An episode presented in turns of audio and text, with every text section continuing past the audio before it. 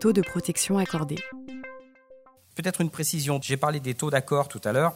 Euh, je vais vous donner ceux très précisément. Enfin, le cumul 10 mois 2015, c'est les chiffres OFPRA. Donc on est à 22,4% de taux OFPRA et on a 31,1% en, en, calculant. Donc voilà, je disais 30, on est à 31% de taux de protection cumulé.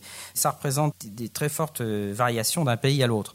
Euh, les gens qui viennent de pays en guerre, comme la Syrie, l'Irak, Centrafrique, on est sur des taux d'accord supérieurs à 90% pour la Syrie, enfin les Syriens sont reconnus à 95-16%, les, les, quelques pourcents, c'est il y a quelques rares cas d'exclusion, c'est des gens dont on estime qu'on ne peut pas les protéger parce qu'ils ont commis des choses épouvantables, donc euh, ils rentreraient dans le champ, euh, ils pourraient être inclus, mais ils sont exclus en même temps. Bon, c'est des cas très peu nombreux et surtout c'est des gens dont on ne peut pas établir qu'ils sont syriens ou qu'ils essaient de se faire passer pour syriens, mais pour l'essentiel, les taux d'accord sont très très élevés. Euh, je pense des pays comme l'Afghanistan, l'Iran, l'Ouganda, on a des taux d'accord qui sont supérieurs à 50%. Mais après, vous avez euh, les demandeurs d'asile qui viennent des Balkans, on est sur des taux d'accord, euh, ou, du Caucase, on est sur des taux d'accord qui vont de 5 à 10% Il y a des pays pour lesquels on tombe à 2 Donc la, réalité du taux de protection est, très variable en fonction, évidemment, des situations qui sont portées par les personnes. Ça veut dire que dans la demande d'asile, hein, si on dit 70% de demandeurs d'asile sont pas reconnus réfugiés, ça veut dire qu'il y a des gens qui sont venus là pour autre chose ou qui sont venus là pour des raisons impérieuses, mais qui ne relèvent pas de ce qui est codifié euh, dans la protection internationale. Hein, vous avez des gens qui, euh, qui fuient des États complètement délabrés, dans lesquels le système sanitaire s'est effondré, ou états de vitesse, des États fragiles, ou des États dans lesquels euh, l'état de droit n'est pas euh, développés, c'est-à-dire que l'institution policière, l'institution judiciaire ne protège pas, ne sont pas des recours contre les, atteintes euh, à la sécurité euh, que des personnes peuvent subir de la part de, groupes privés, de groupes de vendetta et qui peuvent aller jusqu'au meurtre. Donc voilà, vous avez des gens qui peuvent avoir d'excellentes raisons de partir et de chercher un, horizon pour, pour vivre sans que ça rencontre nécessairement la catégorie, la catégorie réfugiés ou protection subsidiaire. D'où les flux mixtes et, d'où le, mot valise migrant. Mais donc il faut aller voir un petit peu plus euh, là-dessus. Euh, dans la Convention de Genève, il y a deux articles qui précisent qu'on on ne peut pas opposer à quelqu'un qui demande une protection internationale euh, le fait qu'il rentre irrégulièrement.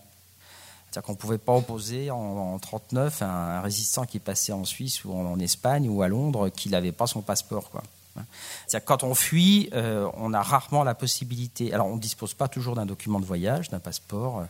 Quand on en dispose, on n'a pas toujours intérêt à le montrer, parce que vous devez le montrer à des autorités frontalières qui euh, vont s'en servir pour vous cravater.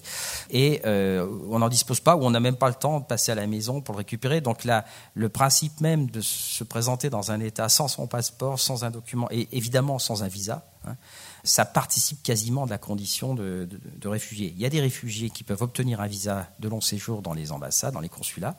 Euh, et quand un réfugié syrien, par exemple, peut obtenir un visa euh, à Beyrouth ou à Amman euh, ou au Caire ou à Ankara d'un pays européen, eh bien, tant mieux. Mais rares sont ceux qui ont la chance de pouvoir décrocher ce précieux sésame. beaucoup doivent partir sans ce qu'on appelle cette entrée protégée sur le territoire, hein, protégée par un, document de séjour valable et un visa.